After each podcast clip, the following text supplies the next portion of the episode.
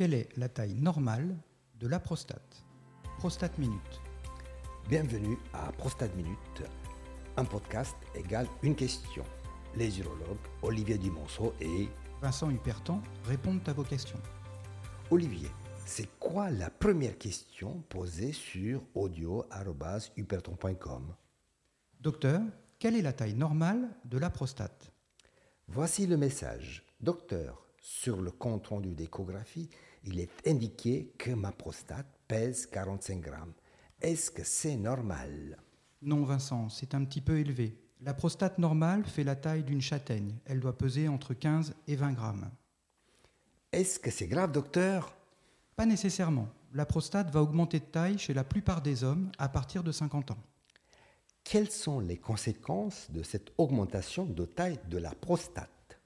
Tout d'abord, il peut n'y avoir aucune conséquence et on va simplement surveiller l'évolution de la prostate.